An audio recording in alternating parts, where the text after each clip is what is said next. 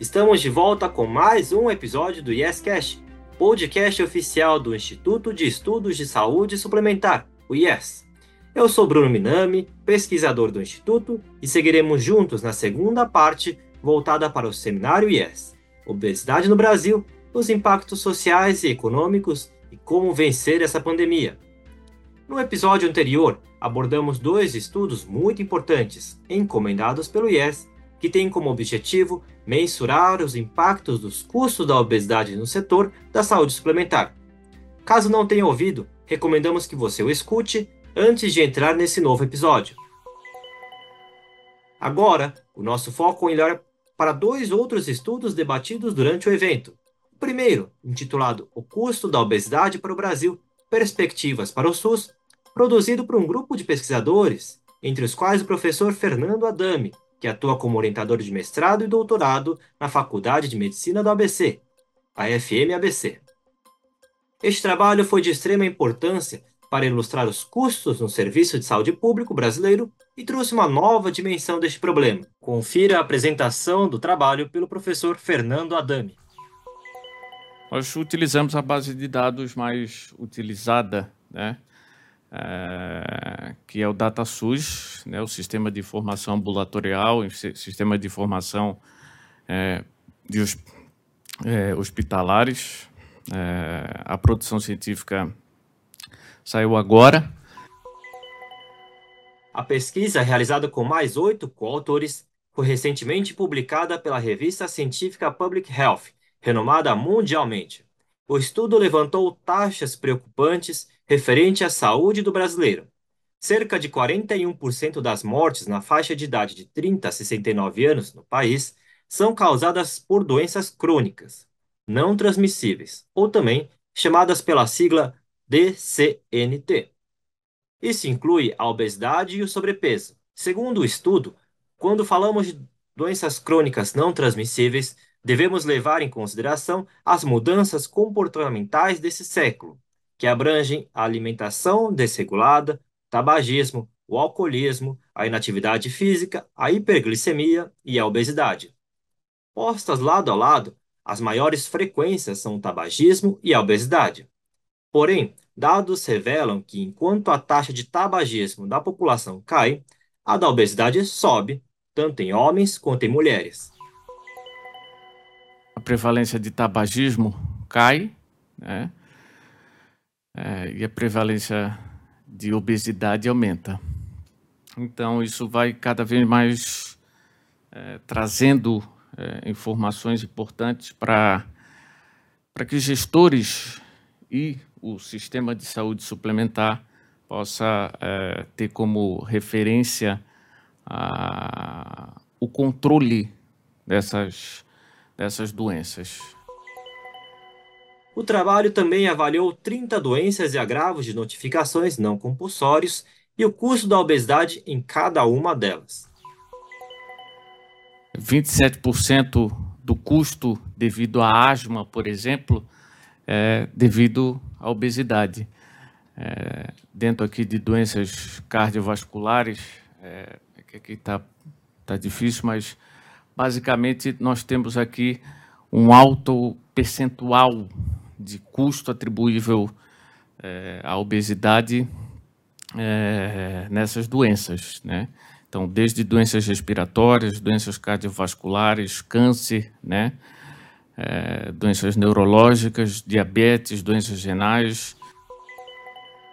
Estes dados mostram que a obesidade tem um impacto generalizado dentro do corpo humano. E o mais preocupante disso é que as taxas de obesidade só têm aumentado. Em 2006, a prevalência era de 42,6% e subiu para 55,4% em 2019. A previsão das taxas em 2030, seguindo este mesmo diagnóstico, é de pelo menos 68% de prevalência da obesidade na população brasileira. Essas estimativas preocupam ao considerarmos o risco associado de diversas doenças crônicas não transmissíveis e, consequentemente, os impactos no sistema de saúde. Segundo o estudo, em 2019, o valor gasto com doenças crônicas não transmissíveis no sistema público de saúde foi de 6,8 bilhões de reais, sendo cerca de 1,5 bilhão de reais, ou 22%, voltado apenas para custos da obesidade e sobrepeso no país. 1,5 bilhões podem ser atribuíveis ao excesso de peso e obesidade, é, o que dá um representa 22% do gasto total com custo em obesidade e sobrepeso. Antes de passar para o próximo estudo, o superintendente executivo do IES, José Sequim, trouxe novos dados importantes sobre a obesidade no país. Como eu falei aqui do painel brasileiro da obesidade, que é uma iniciativa do Instituto Cordial que eu falei. Agora conta com a associação do IES junto a esse, esse instituto. E reproduzo aqui um comentário que acabo de receber do executivo desse instituto. Há um dado que dificulta estimar custos da obesidade, que é a invisibilidade dessas pessoas no sistema de saúde, que normalmente aparecem quando estão em processo de bariátrica. Após a fala do professor Fernando Adame, o Dr. Cássio Ide Alves, superintendente médico da Abrange, apresentou dados da obesidade no Brasil.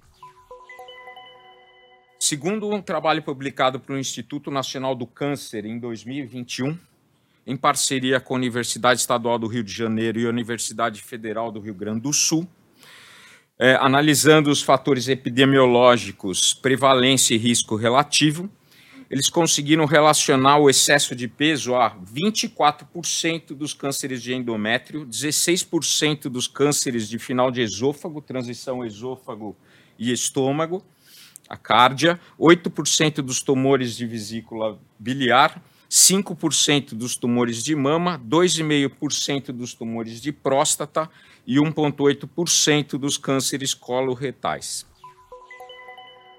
Este mesmo estudo chegou a uma fração de risco atribuível de 40% com oncologia no SUS, relacionados a tumores com relação direta ao excesso de peso. Apenas em 2018, dos 3,5 bilhões de reais gastos pelo sistema público de saúde brasileiro, 1,4 bilhão de reais foi voltado diretamente para os tumores relacionados ao sobrepeso.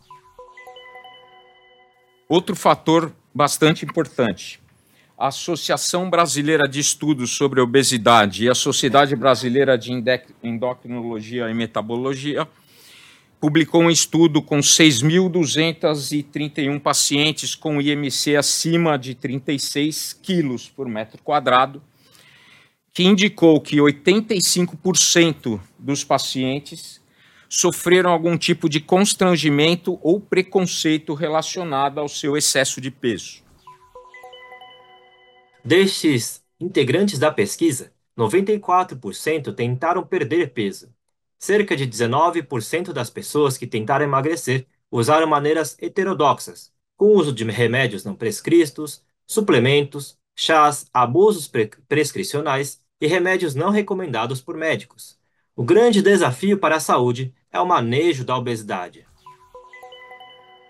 Existe a necessidade de um apoio de um serviço de saúde organizado, baseado em atenção primária à saúde, medicina preventiva, com criação de linhas de cuidado, fluxos assistenciais organizados, é, compostos por, por equipes multiprofissionais, com uma comunicação contínua, interação entre essas equipes, com mantendo, com objetivando manter a qualidade, eficiência e continuidade do tratamento.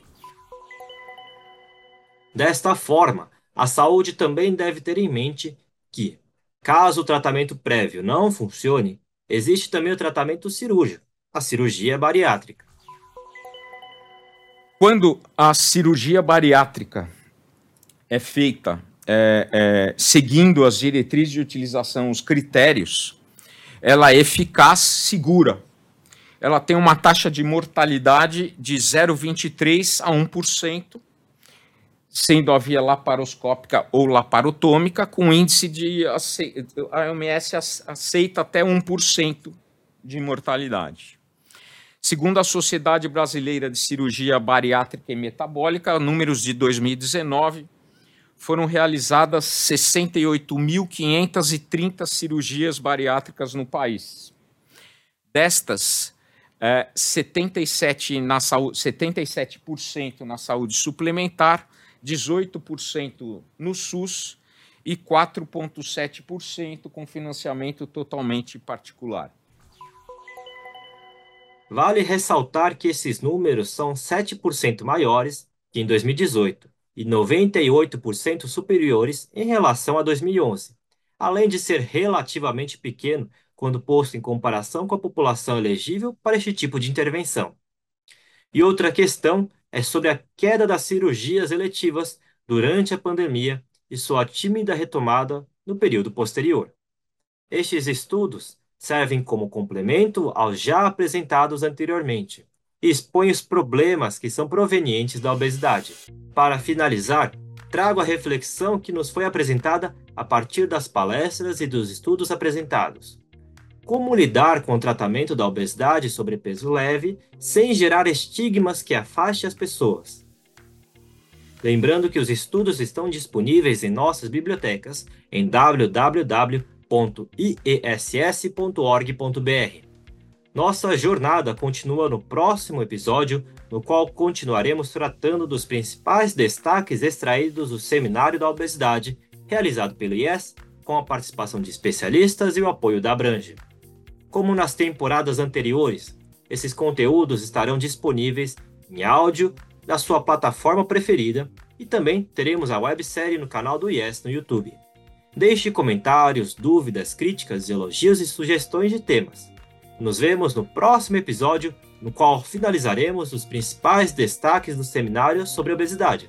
Até lá!